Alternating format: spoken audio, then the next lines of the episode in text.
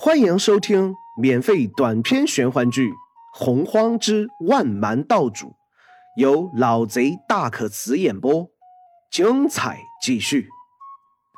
第七章，因祸得福。而灵皇心口处的那把小刀，早已在金色乌日的光芒下溶解成一条金色的枝叶，如同螺旋一般。盘桓在灵皇的胸口，老君右手掐诀，口中念念有词，轻轻一喝，灵皇的胸口处撕裂开的血肉开始重新愈合，并且融化的金色汁液趁机渗入心脏皮肤，形成了一道暗金色的防护。再次双手掐诀，变换出数道手印，然后一手招引。一道紫霞从天而降，蜿蜒如蛇，缠绕在老君的手掌间。老君目内露出一丝欣然，口中念了数句口诀，紫霞飘然而起，融合在了金色枝叶中。但见心口的那片血肉，光是一阵金光闪闪，后又融合紫霞漫天，金紫两道光霞交叉融合，最终。成为一片暗金色，灵皇心脏恢复往常的跳动，暗金色皮肤也跟着一起一伏，没有丝毫异样。可这经过太上老君的法力融合的皮肤，其坚硬程度远远不是极清三境的力量能够破坏。若说灵皇因祸得福，也未尝不是。将所有事情做完。老君滞留片刻，右手再度打出一道光团，进入灵皇的脑海中，一手挥散，留下数瓶丹药和一张玉护，就消失在武清阁。日子一晃便是三天。这一天的中午，武清阁的床榻之上，灵皇眉头微微皱了皱。这一动看起来很是微小。可这预示着灵皇的醒来。果然，没有一刻的功夫，灵皇已经完全睁开了双目。此时，灵皇的脸色依旧有些苍白，暗黑的皮肤下，呼吸平稳有力，已经脱离了生死玄关。他双目微皱，目中的神色很是迷茫。这样躺了片刻，灵皇坐起身来，下了床。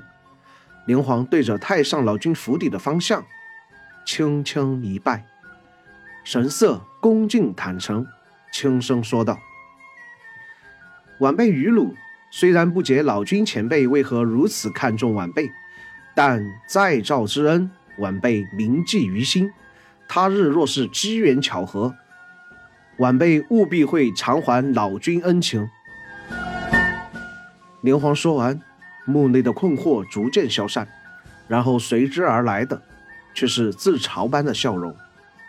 方才灵皇醒来，老君打入灵皇脑海内的光团便自动生成影像，回放在脑海中。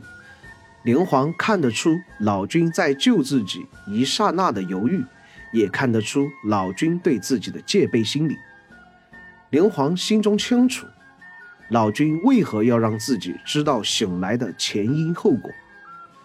他是想让自己欠下一份情，日后能看在这份情面上，给太上老君一个交代。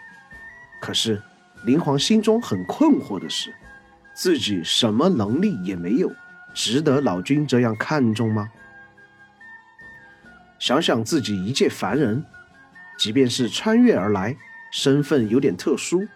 也不可能和神通通天的太上老君等人相提并论吧？念及这里，灵皇心头就微微发苦。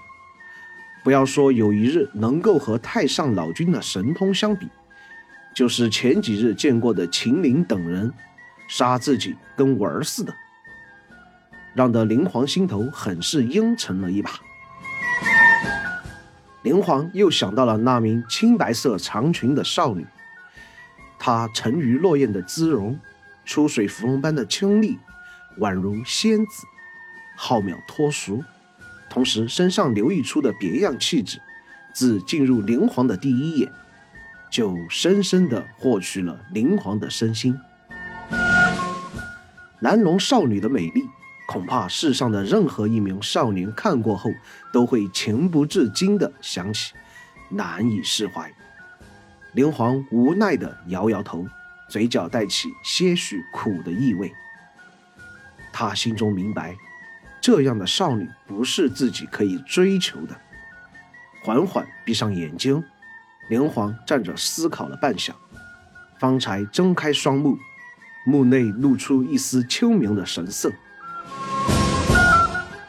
不论以后我想要做什么，实力都是最重要的。我既然穿越到了这个世界，那就按照这个世界的规则去生存吧。灵皇这样一想。脸上凝重的神色消散了很多，一张略显稚嫩的平凡脸孔上多了些坚毅的色彩。灵皇缓缓伸展四肢，感觉心脏完全恢复如初，而且好像还有着一种趋向强壮的改变，使得灵皇微微一愣，旋即有些喜不自禁。他环视着五清阁内的摆设，余光一扫。发现，在床侧的机案上放着一张玉护和数瓶丹药。他清楚丹药是用来给自己疗伤恢复用的，但是玉护呢？灵皇走过去，将玉护拿在手中，细细的打量。这张玉护和老君给自己的那张相当于通行证的玉护外形上一模一样，即便是散发出莹莹光辉，也别无二致。通体透明，毫无任何字体的花纹修饰，看得灵皇一阵困惑，想起前世里耳濡目染的东西，手托着下颚，略微有些迟疑。他眉梢轻轻皱起，沉吟思考了半晌，好像在做什么决策一样。当下一手按在玉护上，集中脑海的全部意识，慢慢的去感受玉护上面的内容。可是这样良久，明皇终于是睁开眼睛，露出一丝苦笑。本以为小说上的东西是真的，也就我自己笨，竟然相信了。不过灵皇虽然这么一说，却并没有放弃。这个世界连太上老君都有，还有什么事情是不可能发生的？灵皇盯着眼前的玉户，思索半刻。心中忽然一动，深吸一口气，开始完全放松心神，尝试去感悟空气中的光点。上次他无意中进入那种迷雾后，感觉出这些光点都是可以沟通和交流的，甚至这些光点都是一个个小的能量体。此次他是有意进入这种状态，不知道会不会成功。连环一战，又是半个时辰。就在他想要放弃时，闭着的双目内突然感到身体外多了许许多多的光点。这些光点往来游弋，活泼盈动，纷纷聚向灵皇的身侧。灵皇心中生喜，开始尝试沟通内层最贴近皮肤的光点，让他们按照自己的意志去行动。